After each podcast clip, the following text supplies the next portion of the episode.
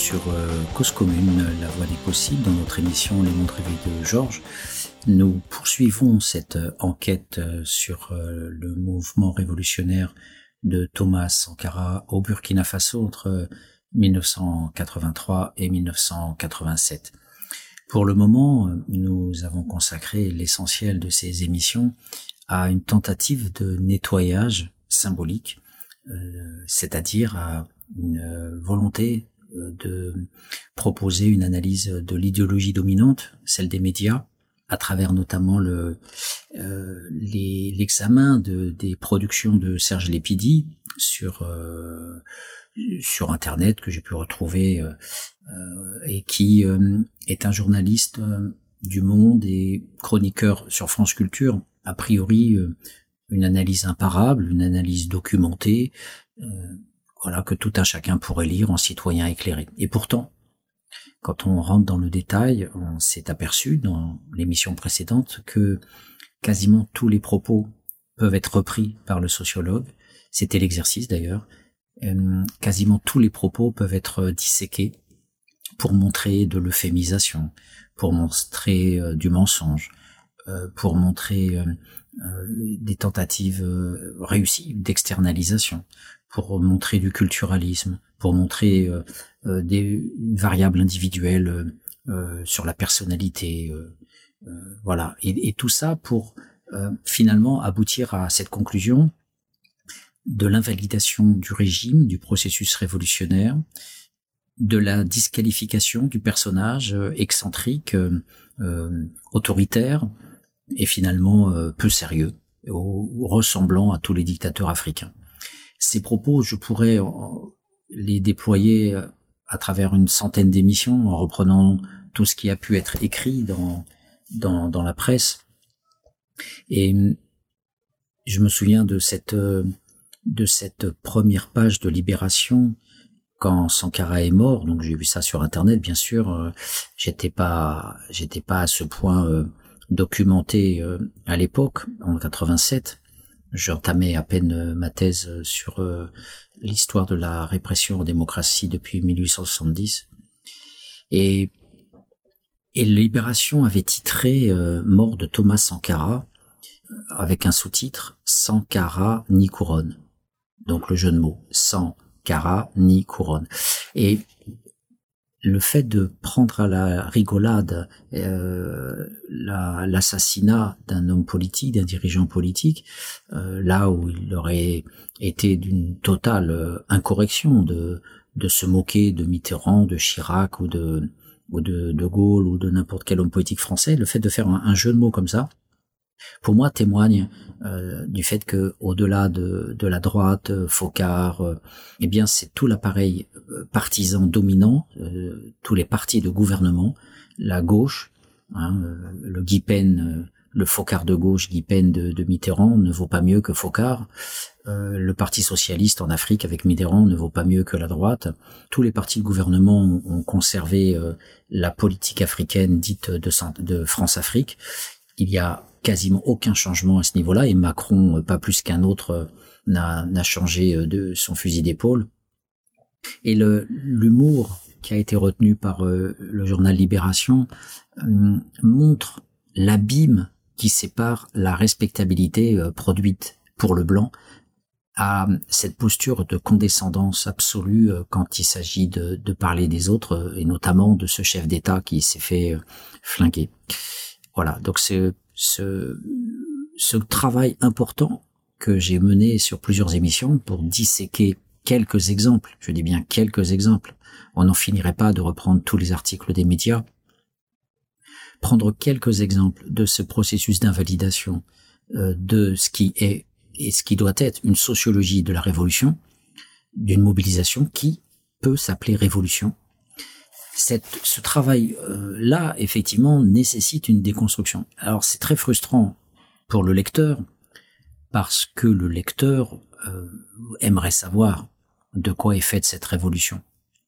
Et bien sûr, je, vais bien sûr consacrer plusieurs émissions à, cette, euh, cette tâche en, essayant de segmenter les, les perspectives. Je parlerai de l'éducation, du logement, de la culture, de l'économie, des réformes bien sûr foncières, de, de, de, de ce que on a dit de Sankara comme étant un, un homme féministe avant l'heure, euh, défendant autant que possible la liberté et l'émancipation des femmes.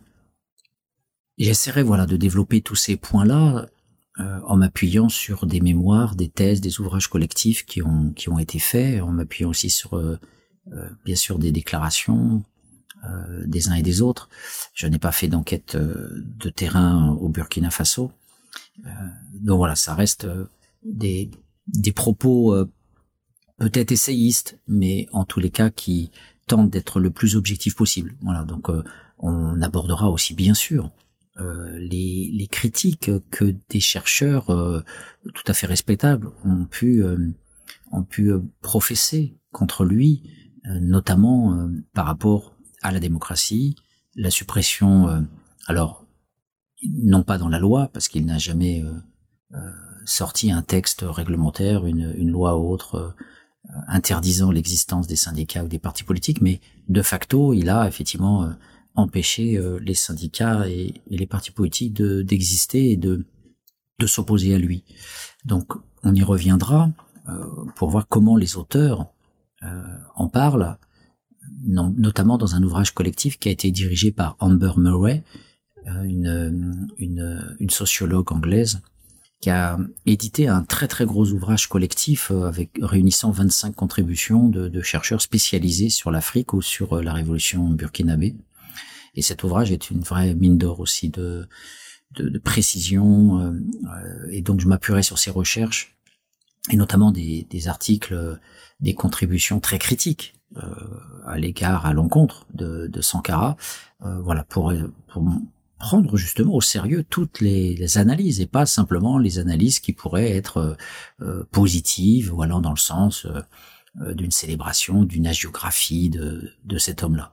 Donc il est très important de aussi parler de la question de, du coup d'État, euh, de la démocratie, des libertés publiques, de, des manifestations euh, euh possibles ou impossibles, de l'expression euh, en liberté ou contrainte dans ce régime qui voilà avait bien sûr d'énormes limites par définition.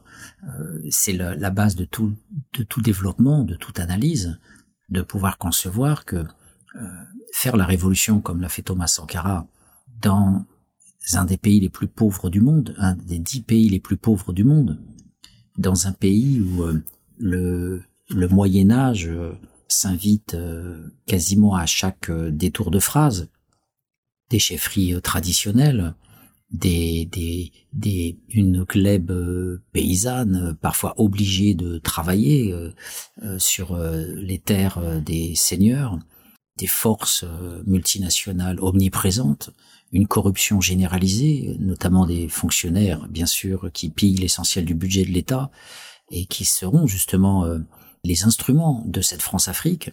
Et, justement, euh, en faisant une petite parenthèse, en avançant un petit peu, parce que l'auditeur doit aussi comprendre que quand des gens s'en prennent en tant que chercheurs à, à, la disparition des libertés publiques de Sankara, en disant qu'il n'était pas mieux qu'un autre euh, dirigeant euh, africain. C'était un coup d'État, c'était un officier de l'armée et c'était une fois de plus euh, un régime autoritaire. On va y revenir dans quelques instants avec l'article de l'encyclopédie universaliste que je vais vous lire d'un chercheur du CNRS très reconnu puisqu'il est directeur de recherche première classe, René Otaïek, qui est euh, au CNRS à, Bordeaux et spécialisé euh, sur plusieurs domaines en Afrique et notamment sur euh, la, dimension religieuse de ces pays, eh bien, on ne peut que tomber dans le panneau de, cette illusion que c'était un autoritaire, un, homme fade et répétitif comme les autres dictateurs, sans voir que euh, ces fonctionnaires soi-disant porteurs de la démocratie, et, ça sera bien sûr euh, un article d'un des chercheurs dans la contribution d'Humber Murray que je discuterai, sans voir que ces syndicats ne représentaient qu'eux-mêmes. Et quand on se cache derrière eux, derrière le formalisme d'un syndicat, parce qu'on dit que c'est un syndicat, Et à ce moment-là, on peut être aussi bête que, que n'importe quel journaliste ou scientifique qui dirait que le syndicat des camionneurs aux États-Unis dans les années 30, 40, 50 était un syndicat, alors que c'était juste un, instrument de la mafia, en tout cas largement infiltré par la mafia. Donc, de quoi parle-t-on quand on parle de syndicat? De quoi parle-t-on quand on parle de soi-disant lutte euh, pour la liberté? Quand ce syndicat, qui ne représente que lui-même, euh, représente quasi exclusivement les fonctionnaires, euh, les salariés de la fonction publique, de tous les secteurs de la fonction publique, et, qui représente à peine 5%, à peine 5% de, de la population. Donc l'immense majorité des paysans n'est pas représentée, l'immense majorité des, des, des, ouvriers agricoles euh, n'est pas représentée. C'est uniquement un syndicat corporatiste de classe moyenne, de on pourrait dire un, un syndicat de corrompus, un syndicat de, de gens qui tuent leur propre peuple, un syndicat de criminels. Euh, et on voit que dans ce cas-là, la sociologie retourne la perspective. On ne parle plus de liberté formelle comme euh, des, des, des, chercheurs euh, comme Otaïek peuvent le croire. Quand ils disent que Sankara était un homme autoritaire. J'ai fait cette parenthèse pour vous dire que l'analyse des médias que, que, que, je fais ne suffit bien sûr pas. Il va falloir poser un certain nombre d'analyses, de, d'argumentaires et d'argumentation, de propos réfléchis pour dire de quoi est faite cette révolution. Mais il est important, même si on n'a pas à l'esprit le, l'immense tâche qui, était nécessaire de mener dans ce pays-là, il, euh, est nécessaire d'abord de, de partir d'un certain nombre d'illusions de sens commun, euh, même si en même temps le, le lecteur, l'auditeur va être un petit peu dépourvu d'outils pour euh, comme point de, comparaison puisqu'il n'y en a pas et il, il devra par lui-même imaginer que on était bien dans un processus révolutionnaire c'est ça qui finalement euh, euh, rend un peu complexe euh, l'approche.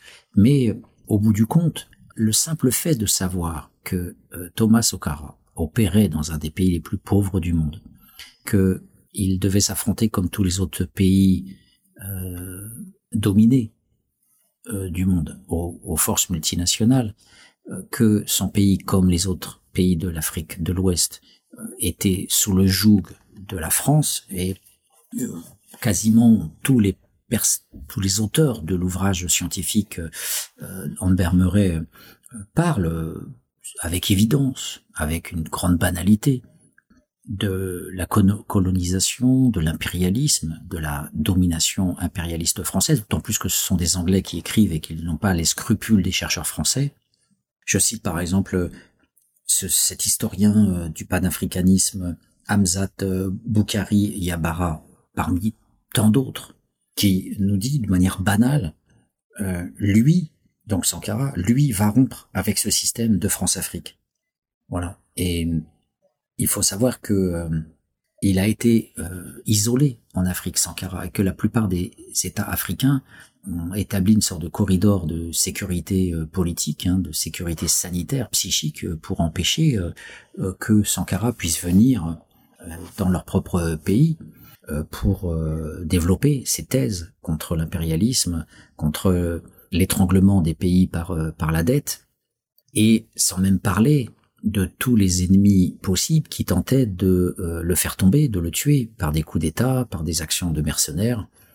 et bien sûr, il y en avait tellement que on peut se demander finalement qui, qui a bien pu le tuer, tellement, tellement les, les chaînes causales peuvent relier euh, la France, bien sûr, euh, avec son bras, euh, son bras zone grise, son bras de traîtrise, une de Boigny de la Côte d'Ivoire.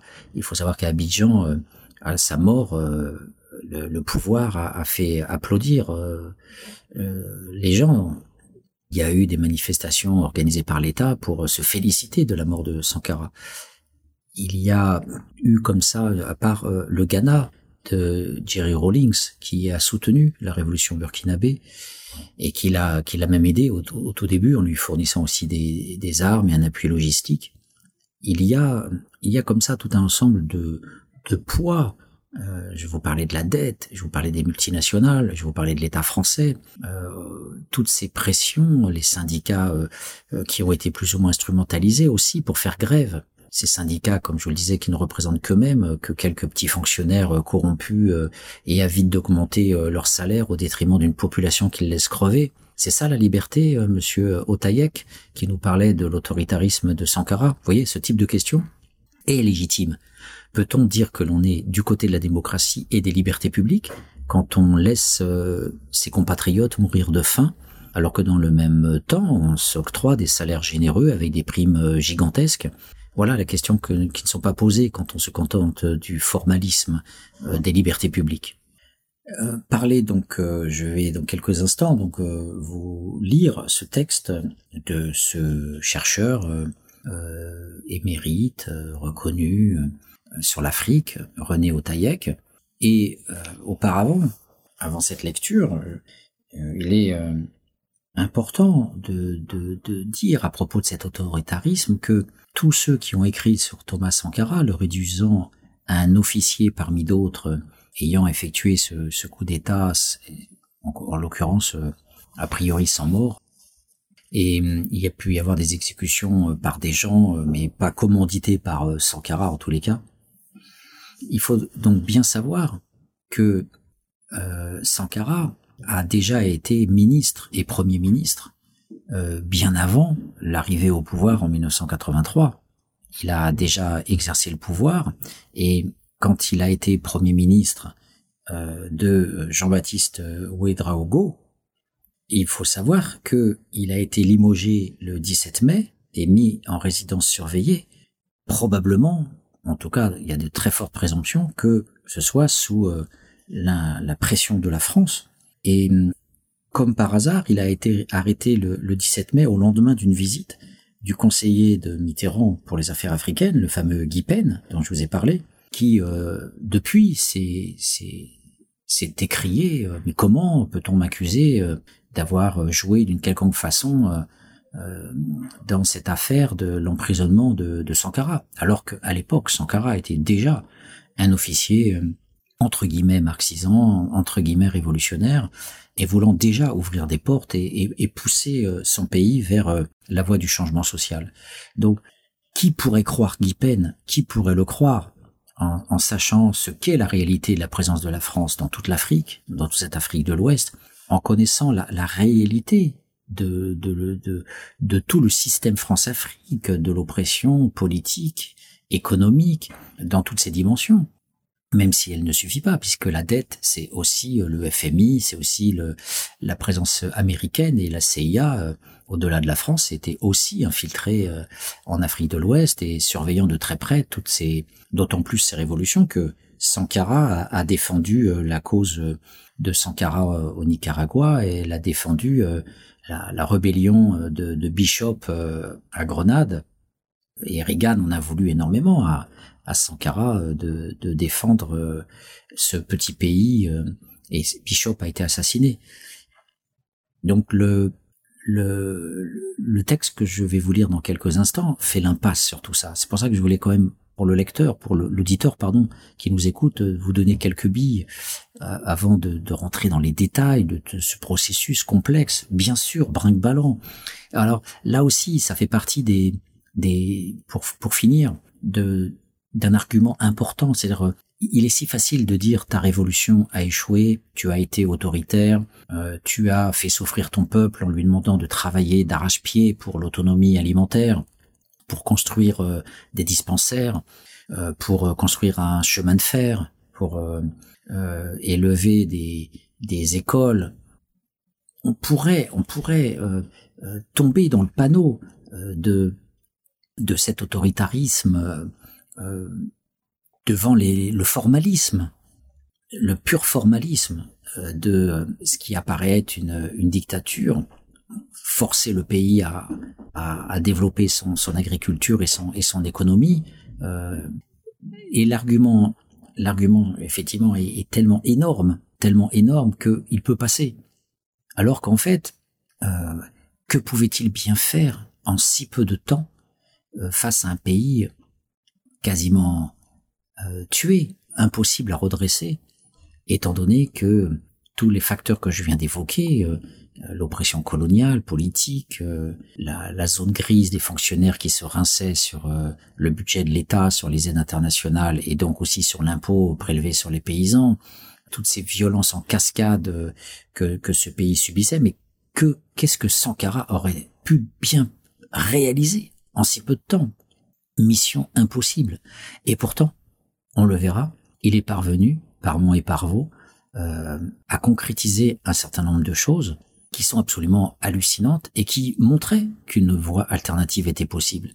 Et c'est cette réalité-là qui est important de, de restituer, de dire il a fait des choses, il a la, on a la preuve que ce capitaine a mené une révolution unique en son genre, unique en son genre, au-delà de de ce qui serait le l'accusation majeure ce n'était pas un processus révolutionnaire, il n'a pas changé de fond en comble sa société, mais comment aurait-il pu le faire en quatre ans? En plus, il a été assassiné, et au bout de quatre ans. Donc ceux qui prétendent euh, remiser son, travail, le travail politique de tout un peuple qui a été euh, euh, sollicité, toutes les forces vives, jeunes, la jeunesse était derrière Sankara, contre toutes les forces réactionnaires de contre-mobilisation qui se mobilisaient pour bloquer cette répartition euh, cette redistribution des richesses et cette planification étatique pour créer une agriculture vivrière, pour développer un artisanat propre, le fameux FASO, l'habit local euh, burkinabé que portait euh, Thomas Sankara pour développer l'économie locale, tout ce qui a été mené, si cela n'est pas dit au moins par rapport aux freins multiples qui existaient, et encore une fois, n'oublions jamais la contre-révolution, la contre-mobilisation qui venait des classes moyennes, qui venait des services secrets, les services secrets de Côte d'Ivoire, de la CIA, de, la France, de la Libye aussi, puisqu'à un moment donné, euh, la Libye en a voulu euh, à Sankara de ne pas euh, s'aligner à elle, alors qu'elle avait au départ apporté son soutien.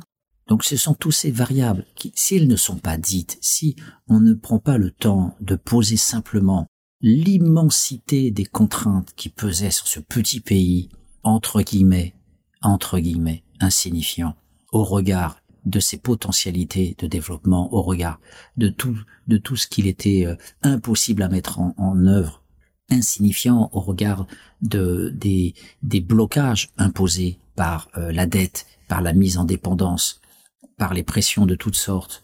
Eh bien si on ne dit pas ça au départ on est forcément dans le mensonge et c'est pour ça que je tiens à vous lire non plus dans les grandes lignes les propos d'un journaliste mais cette fois-ci les propos d'un scientifique, René Otaïek, que nous pourrons euh, lire après une petite pause musicale euh, avec euh, Patrice, un reggae man dont le titre est Murderer, le meurtrier. À tout de suite.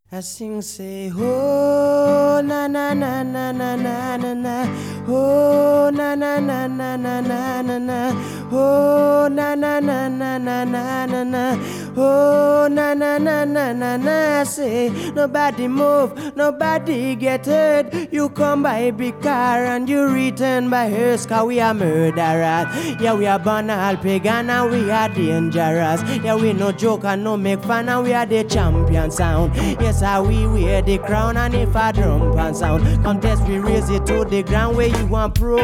Nobody move, nobody get hurt. We have the vibe that make you fly, fly like a bird when don't disturb. Well, let's we put your face in the dirt. I and I work, and one day we will take over planet Earth. So why you try? You know how, but you don't know why, and that is why we will send you back to school for life, but not great lies an aroma, brainwash propaganda, but we no care about the words out there. My brother go and man to sound in the atmosphere. My sister man all a laugh, man all a dance, man all a share. And Mother Africa spirit in today in the air. I say yes, spirit in today in the na na. Say nobody move, nobody get hurt. You come by big car hearse Cause we are murderers We are born and vegan and we are dangerous And we no joke and no make fun and we are the champions sound Yes, how we wear the crown and if I drum and sound But yes, we chase it out of town I say Oh, na na na na na na na Oh, na na na na na na na Oh, na na na na na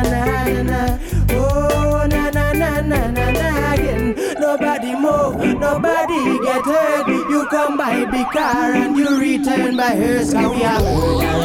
Yeah, we are born and pagan and we are dangerous. But we no joke and no make fun and we are the champions sound. Yes, we wear the crown and if I drop and sound. Unless we raise it to the ground.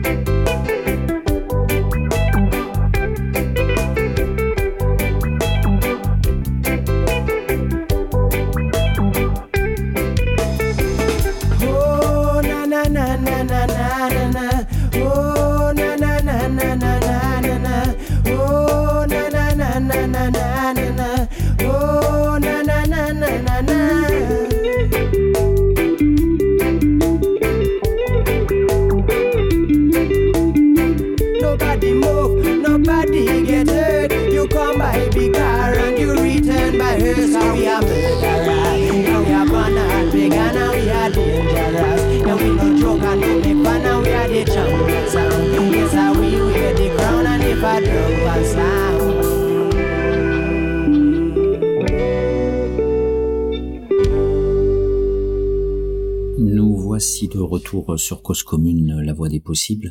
93.1, notre émission Les mondes rêvés de Georges s'attaque euh, au, au cas Sankara, si je puis dire, euh, tant, tant on a pu observer que la science sociale, la science politique notamment, s'est totalement désintéressée de, notamment de cet homme, mais aussi de, de la, du mouvement, de la mobilisation euh, qu'il a initié pas tout seul bien sûr, il faut sortir euh, de ses biographies et de ces de cette historiette euh, qu'affectionnaient les, les, les historiens auparavant.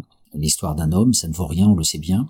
Euh, donc c'est entre guillemets bien sûr quand je parle de Thomas Sankara, mais pour autant effectivement c'est c'est lui qui a été euh, le pilote euh, principal de de cette révolution.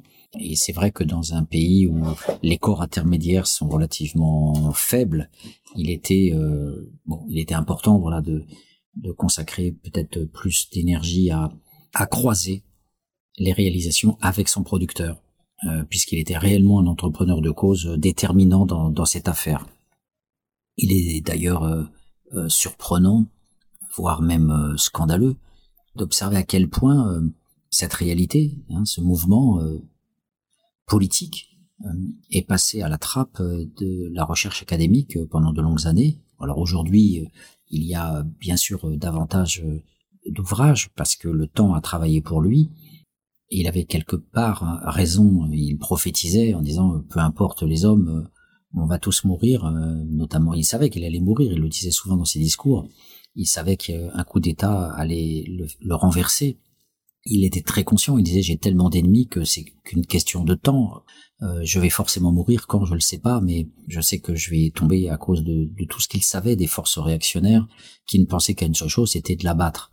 Donc déjà, quand on a à l'esprit cette vision, euh, c'est-à-dire que vous êtes dans un pays, vous croyez que vous pouvez euh, être libre dans votre pays pour mener une politique publique euh, qui vous concerne, eh bien, en fait, euh, euh, c'est pas possible. Les ingérences extérieures sont systématiques, puisque justement, ce qui caractérise ces pays, c'est la dépendance. Voilà. Donc le, le simple fait de, de savoir qu'on va mourir, de savoir que l'homme politique burkinabé ne sera pas longtemps vivant dans son propre pays, c'est déjà un point de départ absolu quand on fait la sociologie de ces réalités-là, la sociologie de ces pays-là. On ne commence pas par la mort quand on fait la sociologie entre guillemets de la France, la sociologie de Macron, la sociologie de- des partis politiques. C'est pas du tout le premier thème. Eh bien, euh, pour des auteurs justement qui que je critique fortement, ces auteurs euh, que j'appelle avec provocation les petits bourgeois académiques, eh bien, ces petits bourgeois académiques comme René Otaïek euh, vont d'entrée de jeu parler de choses secondaires, là où les premières choses sont les violences structurales qui écrasent le pays, de toutes les forces dont j'ai parlé dans la première partie de l'émission, et le rapport à la mort, le rapport probable à la disparition de l'homme. Alors vous allez dire tant mieux pour lui ou tant pis pour lui, parce que de toute façon, il est venu avec un coup d'État. Et comme je vous l'ai dit, il n'est pas venu avec un coup d'État, il a d'abord été Premier ministre et il a été mis en prison à la demande de la France. Donc c'est suite à cet internement euh, que euh, son copain Blaise Compaoré à l'époque, qui n'était pas le salaud qu'il est devenu, euh, a, hum, a donc euh, avec les, les des organisations syndicales euh, de gauche, voire d'extrême gauche, a pu soulever une partie de la population et faire pression pour qu'il soit libéré. Il aurait pu être tué, empoisonné, assassiné en cellule. Bon, à cette époque-là, ça n'a pas été le cas. Et donc Blaise Compaoré, avec quelques dizaines de commandos, et euh, une partie donc des syndicats ayant mobilisé euh, euh, leurs troupes et une partie sans doute spontanée des populations qui commençaient à l'adorer puisqu'il avait il avait un certain capital symbolique déjà pas simplement en tant que premier ministre mais il avait été premier ministre parce qu'il s'était déjà remarqué au temps de la de la guerre contre le Mali et donc du coup ce capital symbolique voilà on voit bien que c'est pas un coup d'état d'un inconnu d'un officier inconnu qui débarque et qui prend le pouvoir voilà, c'était un homme qui a été porté au pouvoir euh, suite à une action aussi répressive de la France-Afrique. Et ça, si c'est pas dit, ça fait partie aussi des, des, choses euh, centrales à dire. Personne ne le dit comme je le dis. Et hum, le simple fait de remettre euh, les choses dites importantes à leur place et de ne pas euh, centrer les propos sur des choses secondaires, il était autoritaire ou il a mené un coup d'État, on voit que ces propos-là sont euh, totalement scandaleux au niveau épistémologique, au niveau scientifique.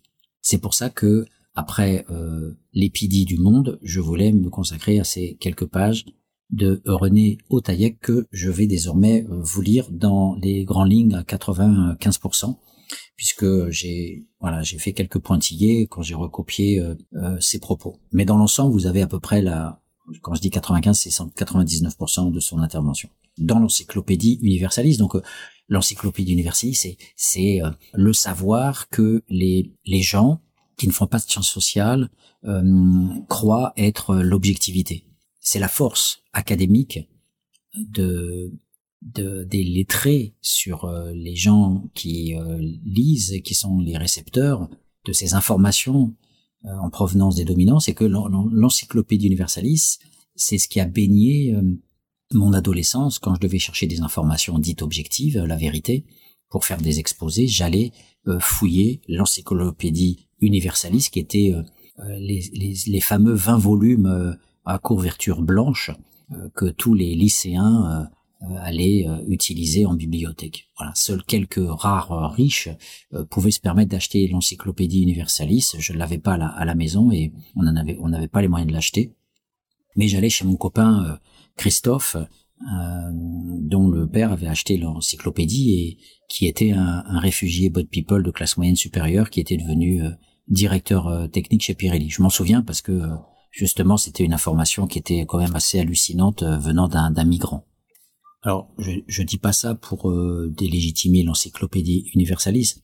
Je, je, dis cela parce que on pourrait croire que d'entrée de jeu il y a une évidence, voilà, que euh, forcément ce type de de d'encyclopédie, hein, de, de documents porte ce type de document porte en lui intrinsèquement une une, validité. Et, non non parce que au-delà du fait qu'un scientifique a écrit dans cette dans cette encyclopédie quel que soit l'auteur il faut faire tout un travail important pour dire où, où est la vérité. Est-ce que ça se trouve sur euh, les réseaux sociaux, Internet, avec les articles en ligne?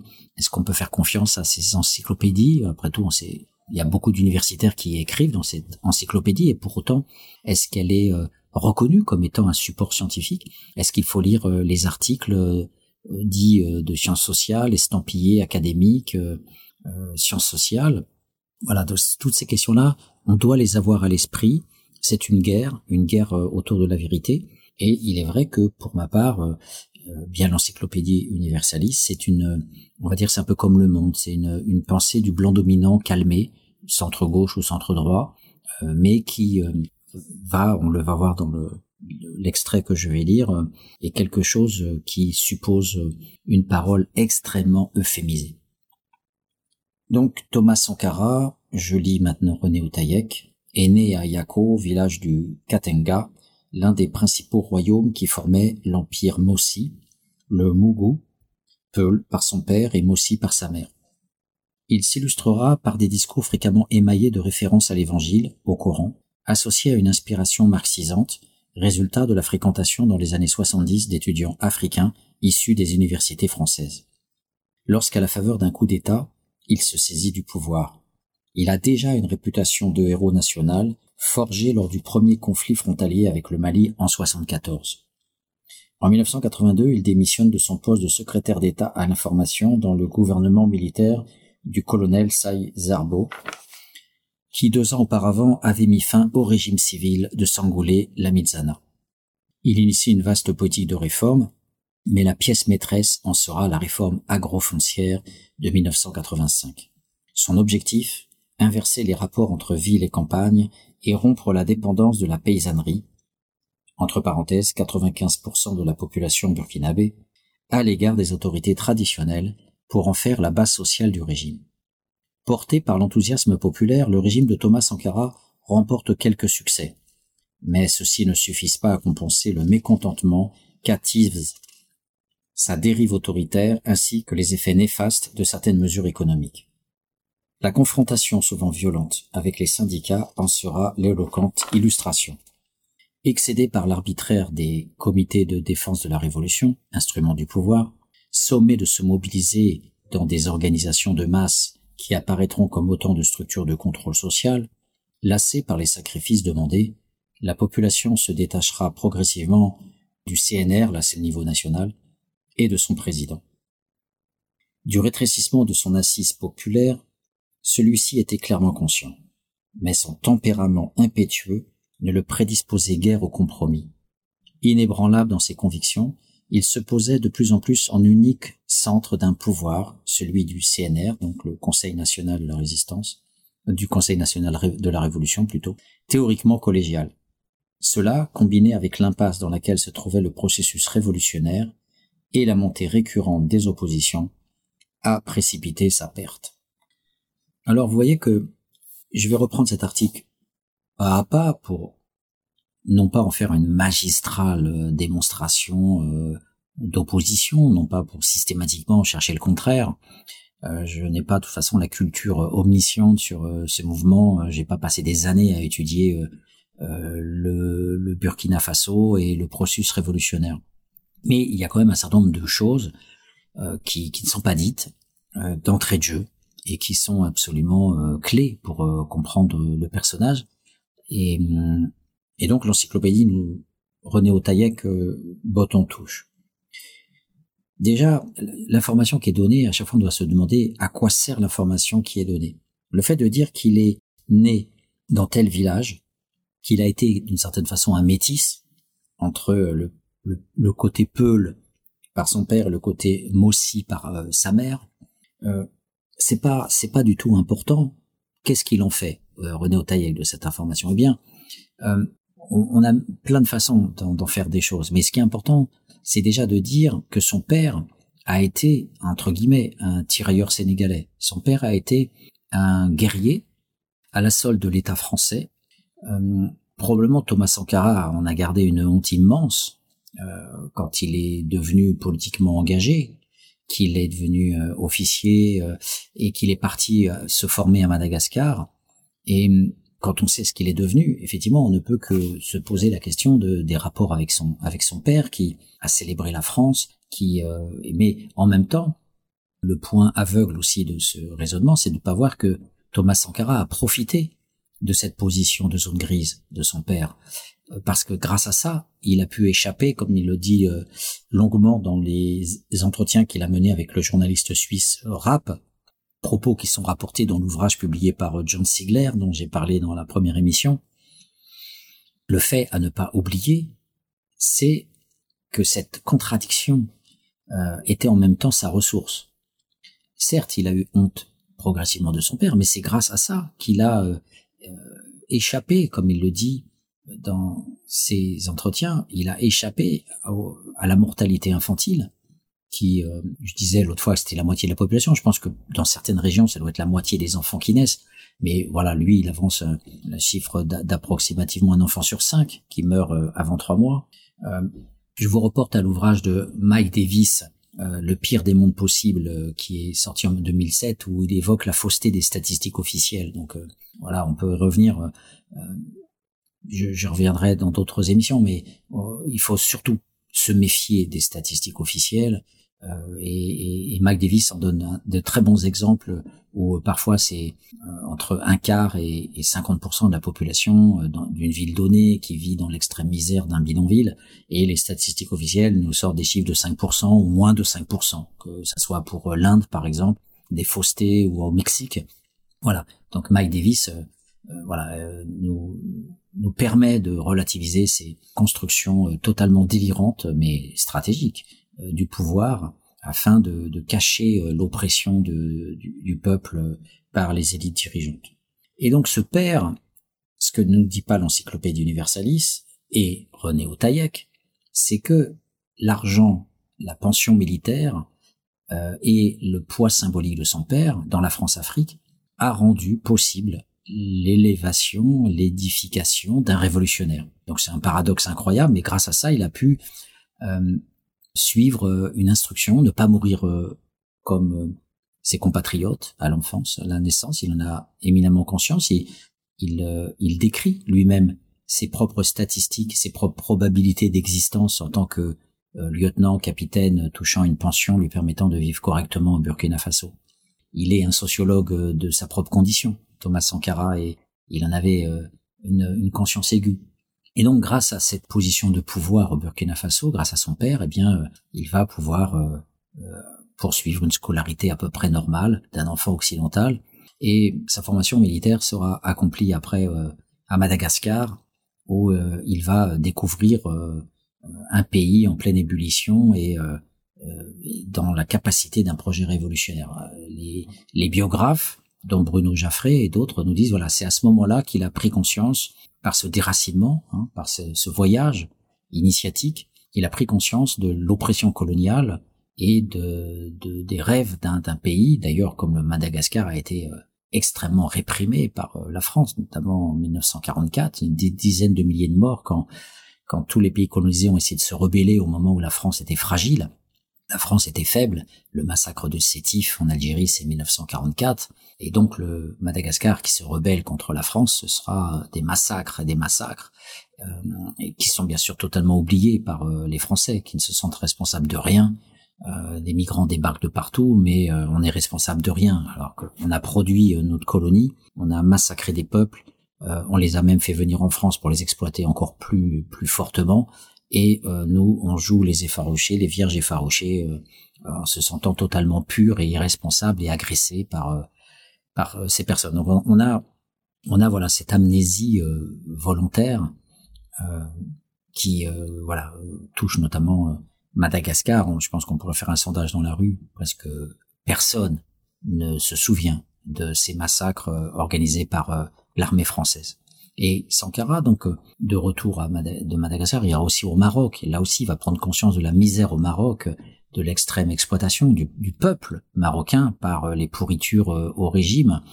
Et voilà, toutes ces expériences vont lui permettre de créer un, habitus finalement séparé de celui de son père. Il ne sera pas dans la reproduction. Et sa vie est presque une pièce de théâtre ou un film. Un père, zone grise, au sens de Primo Levi. Je vous ai souvent parlé de la zone grise. Le, le bouquin que j'ai écrit, Le colonialisme oublié, c'est sur la zone grise, c'est sur les noirs traîtres.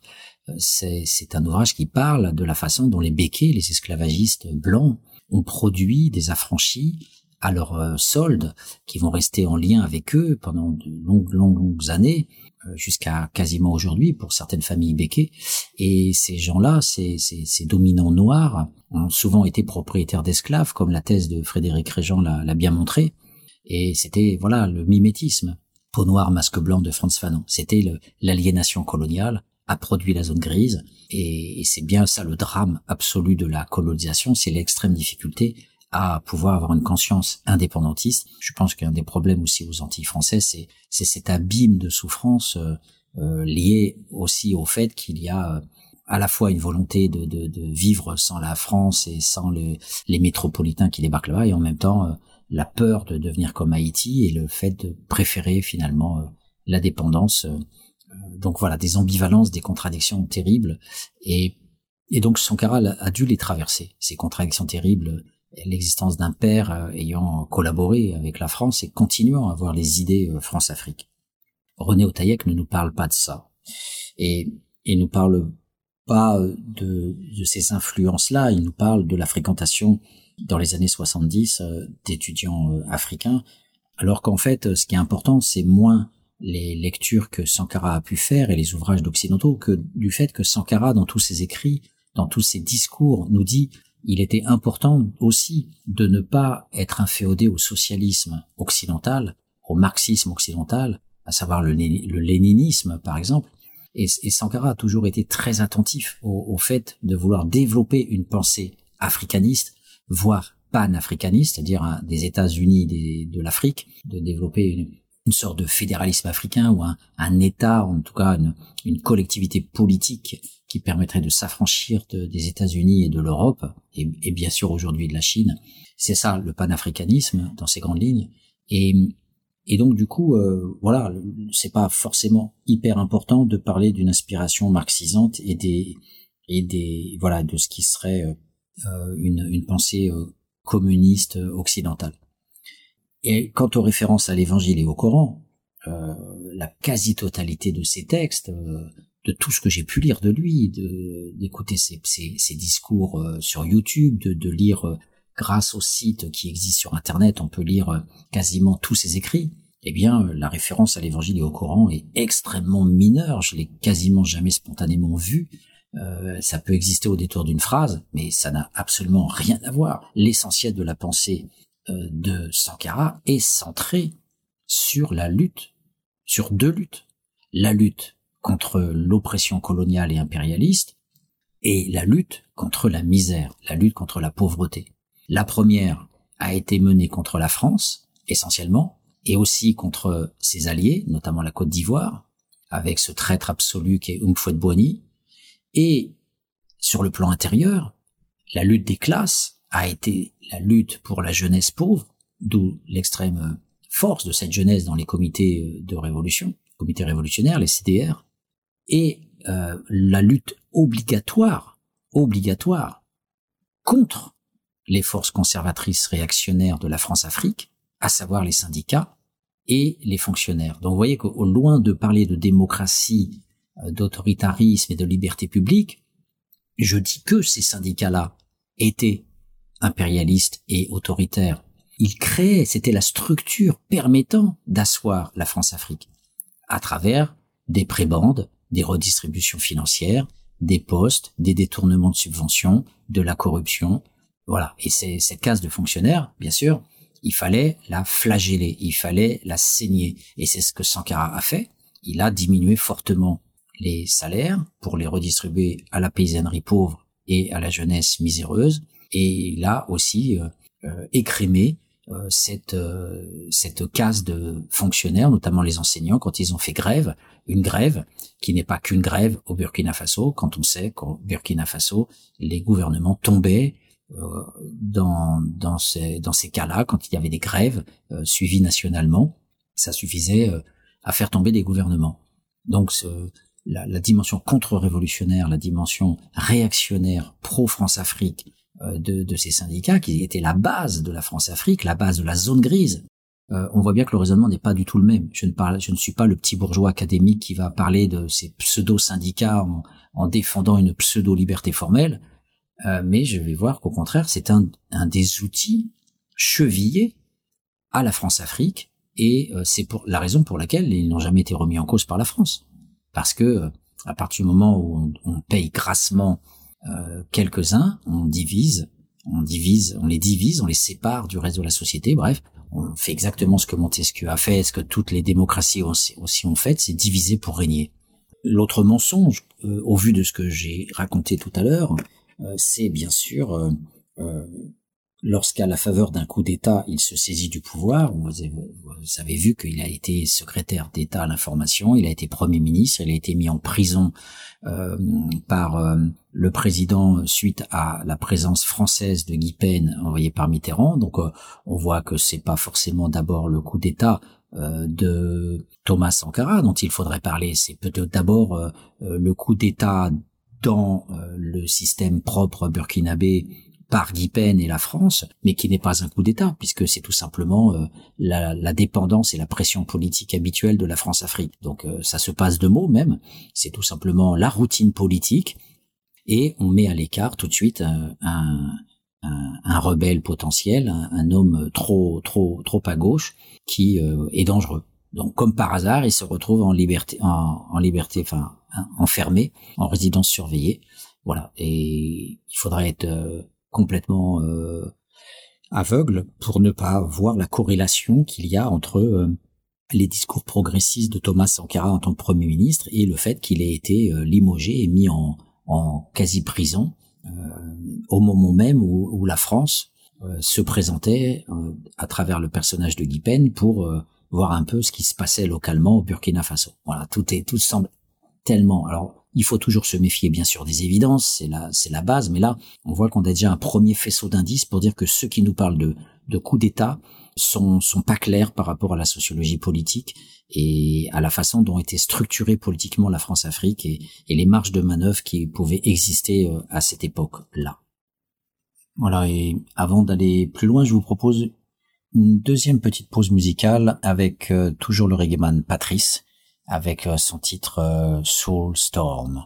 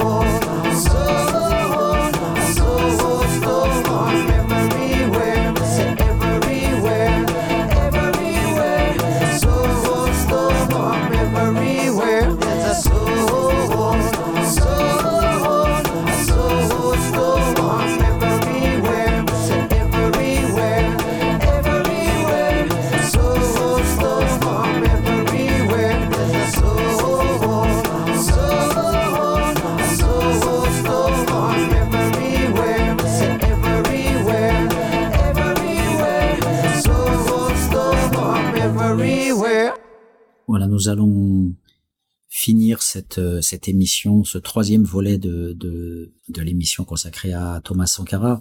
Patrice, euh, le reggae, euh, le reggae des Noirs, le reggae des Métis, le reggae de, ce peuple sorti de l'esclavage qui nous parle de, l'âme de l'Afrique, qui nous parle de, dans son dernier titre, de la tempête d'âme. On voit, voilà, la, volonté d'essayer de se reconstruire une quête identitaire et cette, cette quête identitaire, elle existe aussi au niveau de la science, de la mémoire, d'arriver à retrouver fidèlement l'âme, d'arriver à retrouver finalement euh, ce que sont les gens, ce qu'ils ont fait, euh, ce qu'ils ont subi. Et je pense que cette âme, cette morale aussi, euh, je pense que l'âme, c'est aussi une question de morale, la spiritualité, c'est aussi une question de droiteur, de d'honnêteté. Et même si je serais prêt à, à, à dire tout le mal d'un homme qui pourrait opprimer euh, telle ou telle catégorie d'individus, eh bien, euh, et je n'hésiterai pas à le faire à certains moments, si c'est voilà dans, dans, les émissions ultérieures, euh, si je viens à découvrir des sources, des, des, informations particulières sur Sankara. Il n'empêche que pour le moment, il est clair que ce qu'il a apporté est quelque chose d'absolument unique et que c'est très intéressant au niveau scientifique de prendre toute la mesure de euh, cette, euh, cette improbabilité absolue d'avoir quelqu'un qui n'aime pas le pouvoir, qui euh, le prend, sachant qu'il va mourir, sachant qu'il va au fond de ce qu'il pouvait faire en, en s'aliénant beaucoup de soutien, ne recherchons pas des compromis. et justement, on voit que René Otaïek ne, ne, perçoit pas cette dimension non, je ne ferai pas de, de compromis avec des syndicats corrompus, euh, qui ne pense qu'à prendre 80% du budget de l'État, que faire avec des syndicats, que faire avec des consciences comme cela? Est-ce qu'on peut, quel compromis peut-on avoir? Il faut les combattre. Ils sont la cheville ouvrière du colonialisme et de l'impérialisme. Non, ce type d'approche n'existe pas chez René Otaïek, pas plus que euh, les, les, les mille les mille tentatives euh, qui ont été faites structurellement pour pour le faire tomber. Donc l'essentiel du papier, vous l'avez vu, se consacre en fait à la, à la, au personnage, sans euh, parler des forces. À aucun moment dans tout le papier, on a un, un, une approche de toutes les contraintes, euh, de toutes les oppressions, de toutes les contre-mobilisations. C'est centré sur l'individu, une biographie extrêmement superficielle, avec euh, le fait que on parlera de énormément de sa psychologie, de sa personnalité, et le dernier passage de, du papier de Otaïek, je le redis, du rétrécissement de son assise populaire, celui-ci était clairement conscient, mais son tempérament impétueux ne le prédisposait guère au compromis. Inébranlable dans ses convictions, il se posait de plus en plus en unique centre d'un pouvoir, celui du CNR. Voilà. Donc c'est, une approche psychologique d'un gars buté, borné, tempérament impétueux. Euh, mais encore une fois, imaginez quel type d'homme il fallait être quand on veut s'opposer à la dette. Et il l'a bien dit devant le dernier congrès en 87 en disant ça sera probablement son dernier congrès s'il est le seul à défendre cette idée. Il était venu devant tous les chefs d'État africains qui voulaient d'ailleurs sa peau pour dire euh, voilà, il faut qu'on refuse de payer la dette. Il faut se mobiliser pour ne pas payer cette dette. Parce qu'à partir du moment où il y a la dette, aucune politique publique n'est possible euh, pour relancer l'économie, vivrières, pour euh, euh, diminuer les inégalités sociales, pour euh, créer des écoles, dispensaires, tout ça, notamment dans le cadre du fascisme américain visant à tuer tous les pays sous-développés, dits sous-développés du monde, avec ce qui s'appelait les ajustements structurels, il faudrait consacrer une émission juste à ce thème des ajustements structurels. Ça, c'est digne film de science-fiction fasciste. Des millions de gens vont mourir avec cette euh, politique instaurée, voilà, on, supprime les, aides alimentaires, l'aide au développement, le, les programmes de, de services publics, d'infrastructures, etc. D'un seul coup, voilà, ajustement structurel, vous avez trop de dettes, vous n'arrivez pas à les payer, or maintenant on va, vous faire saigner et vous allez euh, démolir euh, tout le service public et vous allez le privatiser en plus. Donc euh, toutes les multinationales américaines et européennes bien sûr vont s'offrir le gâteau de récupérer toutes les parts de l'État pour privatiser et, et, et s'intégrer dans cette privatisation. Mais ça veut dire aussi, voilà, on arrête tous les programmes de développement autour de la scolarisation, de la santé, et ce seront, comme à Cuba, les deux mamelles de Sankara. Euh, augmenter un taux d'alphabétisation et de scolarisation qui était parmi les plus les plus bas de, du monde et et lutter aussi contre la mortalité infantile qui était aussi un des plus élevés du monde.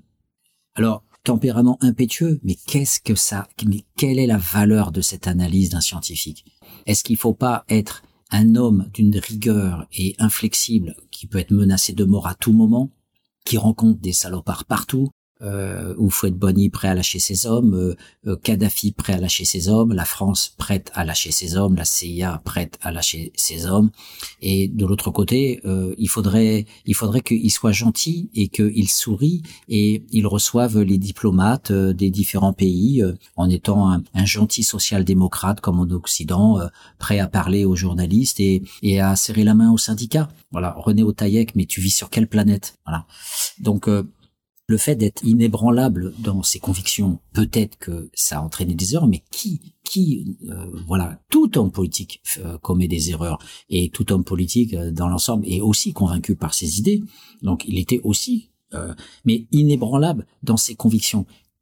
Le lecteur qui lira cet article de l'encyclopédie universaliste, il verra d'abord un homme qui n'est pas agréable, un homme buté, un, un homme autoritaire, dominateur, mais il y a quoi derrière, monsieur Otayek Il y a quoi derrière? Il y a un homme qui a sauvé des dizaines de milliers de vies de gamins qui crevaient auparavant parce qu'il n'y avait pas d'assez de dispensaires. Il a créé des dispensaires. Il a créé des écoles. Il a pu, il a fait ce qu'il a pu pour augmenter le, le niveau de scolarisation des gamins, qu'il appelait d'abord, d'abord les pionniers, parce que justement, c'est eux qui pouvaient avoir euh, un habitus et une conscience euh, euh, plus intègre que les pourritures de fonctionnaires qui servaient d'État euh, au Burkina Faso à l'époque. Donc c'est ça qu'il faut effectivement avoir à l'esprit quand on quand on, on, dit effectivement inébranlable dans ses convictions ou guerre en compromis. On voit que c'est totalement aberrant de pouvoir se centrer sur une psychologie de bas de gamme alors que les enjeux, les politiques publiques ont été menées, euh, ont été faites dans le sens de la suppression de la corruption. Alors les moyens était peut-être effectivement euh, critiquable. Le fait de faire des quasi-procès publics euh, par dénonciation à la radio, les, les, les soirées de dénonciation à la, à la radio les mercredis soirs. Effectivement, c'était un des supports pédagogiques utilisés pour conscientiser le peuple, pour lutter contre la corruption endémique puisque c'était le système de France-Afrique, repose sur la corruption généralisée. Et la division, elle est là quand l'individualisme de chacun permet de ne jamais euh, lancer des politiques publiques globales et d'avoir à l'esprit l'idée de bien commun. Alors en même temps, le fait de dire que c'était un personnage exécrable, euh, inébranlable dans ses convictions, autoritaire, etc., rentre en contradiction. Monsieur Otaïek, pourquoi alors était-il un héros? Qu'est-ce qui fait que euh, la jeunesse était en, de toute l'Afrique euh, l'attendait euh, euh, avec des acclamations inépuisables quand il, a pu au départ faire quelques tournées avant d'être interdit et persona non grata à cause de ces hommes d'État de zone grise qui élevaient un corridor sanitaire tout autour une frontière sanitaire pour éviter que ces idées se propagent. Pourquoi était-il le héros de la jeunesse? Pourquoi? Si euh, ce personnage est psychologiquement un, militaire ordinaire euh, euh, faisant un coup d'État et, régnant comme les autres en, concentrant tout le pouvoir entre ses mains. Voilà, une contradiction. Monsieur Otaïek ne répond pas du tout à ça. Il est contradictoire dans son propos. Là où évidemment les, les scientifiques prétendent être, d'être rationnels. Alors, il nous dit, il va lancer une vaste politique de réforme avec notamment la réforme agrofoncière de 85. On y reviendra quand on présentera toutes les réformes qu'il a initiées. Mais effectivement, la, la réforme foncière, il fallait pas le dire comme ça. Il a initié une vaste politique de réforme, mais c'est pas une vaste politique de réforme. Ce sont des transformations structurelles radicales visant à casser le système de production locale, de monoculture, d'exportation de type impérialiste. En l'occurrence, le coton secondairement l'or et d'autres produits miniers, contrôlés par des multinationales, contrôlés par euh, des sociétés extérieures, et produire au contraire, fabriquer une, une agriculture vivrière avec une paysannerie moins exploitée que ce qu'elle était à, cette époque, une paysannerie disposant de terres, avec des possibilités d'écouler des produits. Là aussi, il y a des épisodes qui sont rapportés dans les différents ouvrages, notamment celui de Jean Sigler, où euh, Sankara explique à un moment donné comment la France a bloqué l'exportation d'haricots verts euh, qui se sont trouvés bloqués à l'aéroport, tout ça pour mettre à genoux le pays en produisant le mécontentement de la paysannerie à ce moment-là et faisant en sorte que ce mécontentement puisse déboucher sur une remise en cause euh, du pouvoir de, de Sankara. Donc on voit que l'enjeu révolutionnaire, qui travers bien sûr la, propriété foncière et le type d'exploitation, eh bien d'entrée de jeu a produit une contre-révolution euh, du côté des instances politiques euh, françaises. D'entrée de jeu, ce nœud-là a été bloqué, tout a été fait pour empêcher un développement alternatif au niveau euh, de l'agriculture. Ce n'est pas du tout euh, développé par euh, Otaïek. À aucun moment ces contre-mobilisations sont développées. Mais il est vrai qu'effectivement, la pièce maîtresse de, sa réforme, c'est l'autonomie. Pour ne plus dépendre des aides qui ne permettent pas de se débarrasser de l'aide, pour euh, permettre de ne plus être dans la dette, effectivement, il fallait une agriculture indépendante, une agriculture vivrière, euh, afin que le pays puisse avoir son propre développement. C'est la base. Mais ça n'a pas été dit comme ça. Euh, une réforme agrofoncière, franchement, le lycéen ou l'étudiant qui lit ça dans l'encyclopédie universaliste, mais quel est l'intérêt de lire euh, la réforme agrofoncière de 1985 Déjà, agrofoncière, qui va comprendre quoi que ce soit? Vous voyez, la façon dont Otaïek en parle, il, il, il rabote pas jusqu'au silence. L'information, comme dirait Bourdieu, mais presque. C'est comme si on était déjà euh, presque pas écœuré, mais en fait c'est soporifique et c'est surtout inentendable. Mais qu'est-ce où, où veut-il en venir?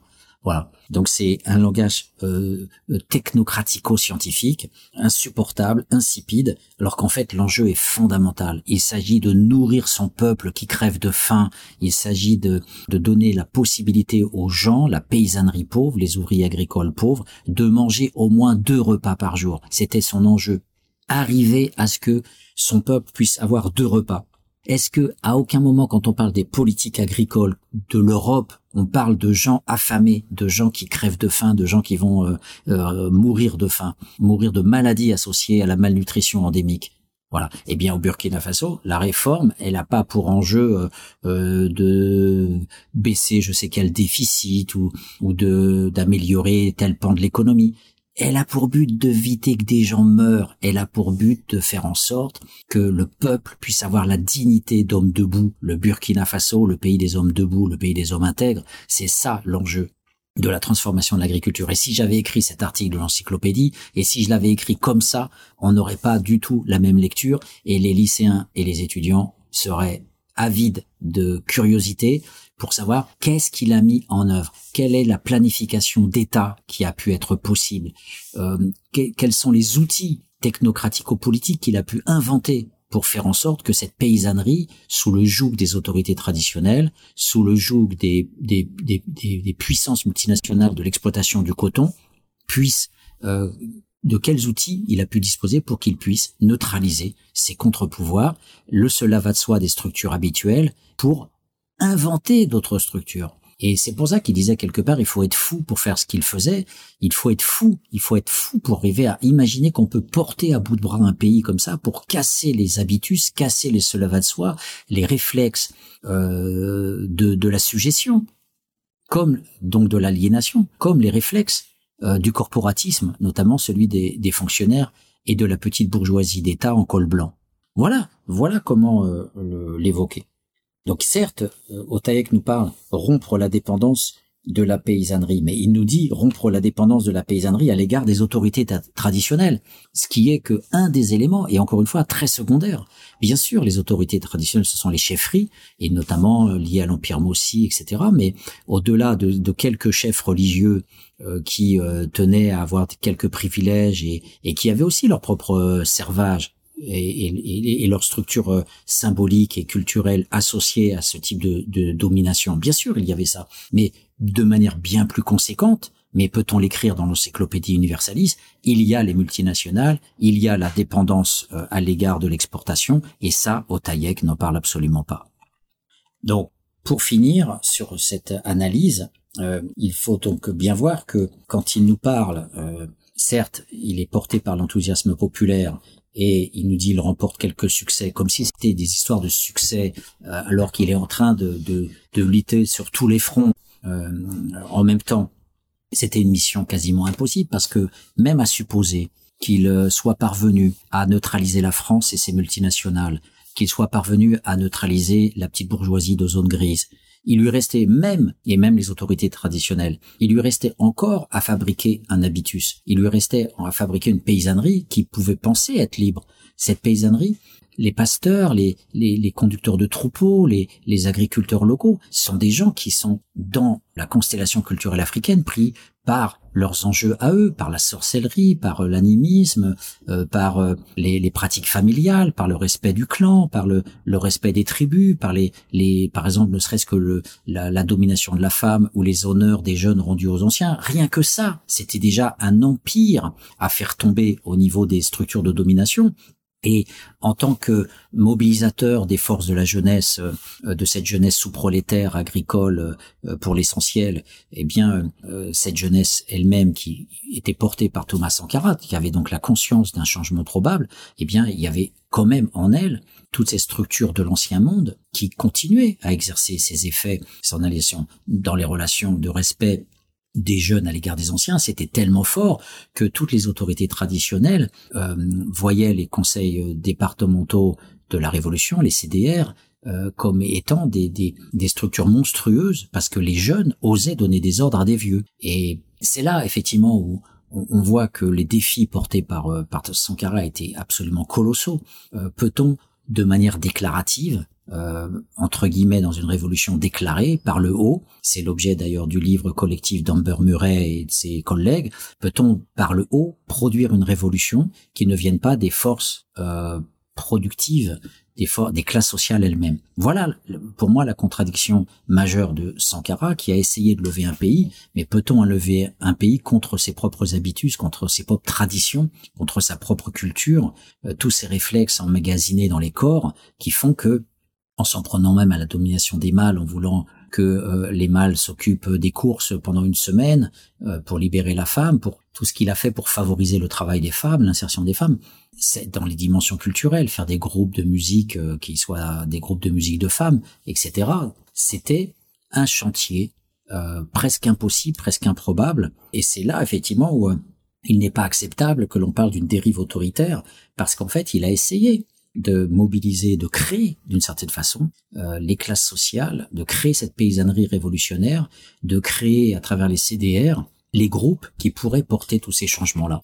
Alors quand il dit que euh, il était autoritaire, sa dérive autoritaire, euh, il parle des effets néfastes des mesures économiques. On attend d'ailleurs lesquelles, puisque finalement tout était fait pour permettre à des gens de ne pas mourir de faim et de pouvoir euh, euh, créer euh, les conditions d'un capitalisme d'État pour améliorer la situation d'un des pays les plus pauvres de la planète. Donc, quelles mesures économiques pouvaient être néfastes alors que tout était néfaste, que tout était déjà au plancher et qu'il ne pouvait que faire remonter vers le haut les conditions sanitaires et sociales et biologiques de sa population. Donc là déjà, c'est ubuesque ce que dit Otaïek.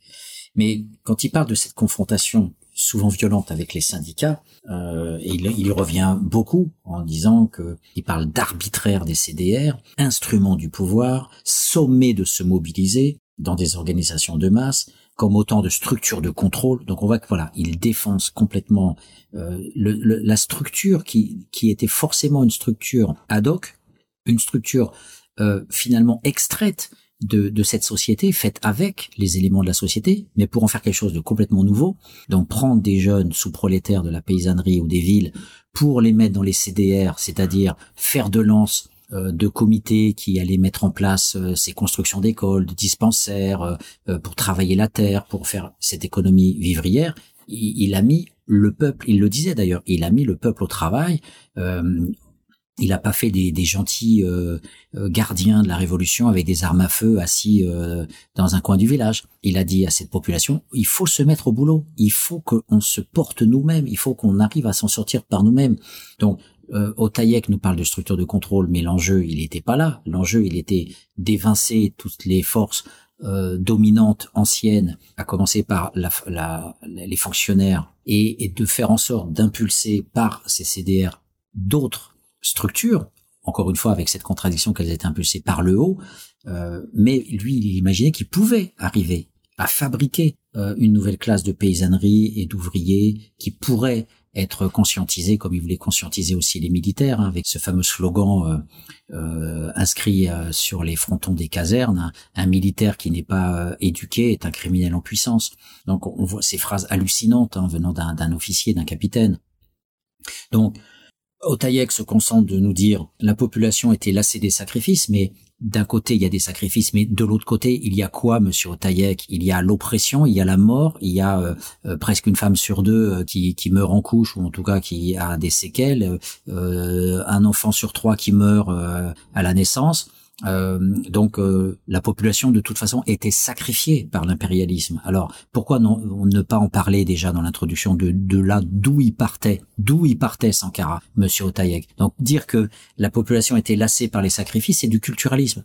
C'est-à-dire qu'on ne voit que les euh, au dernier au dernier point, au lieu, et, la focale est mise comme toujours sur les effets, au lieu de voir que la cause la structure de ces de ces de cette obligation à mettre la population au travail, c'était le fait que auparavant, euh, elle était mise au travail autrement, euh, au service euh, de, de, de, ces multinationales et de, du parasitisme des, des fonctionnaires qui s'octroyaient des, des salaires mirifiques.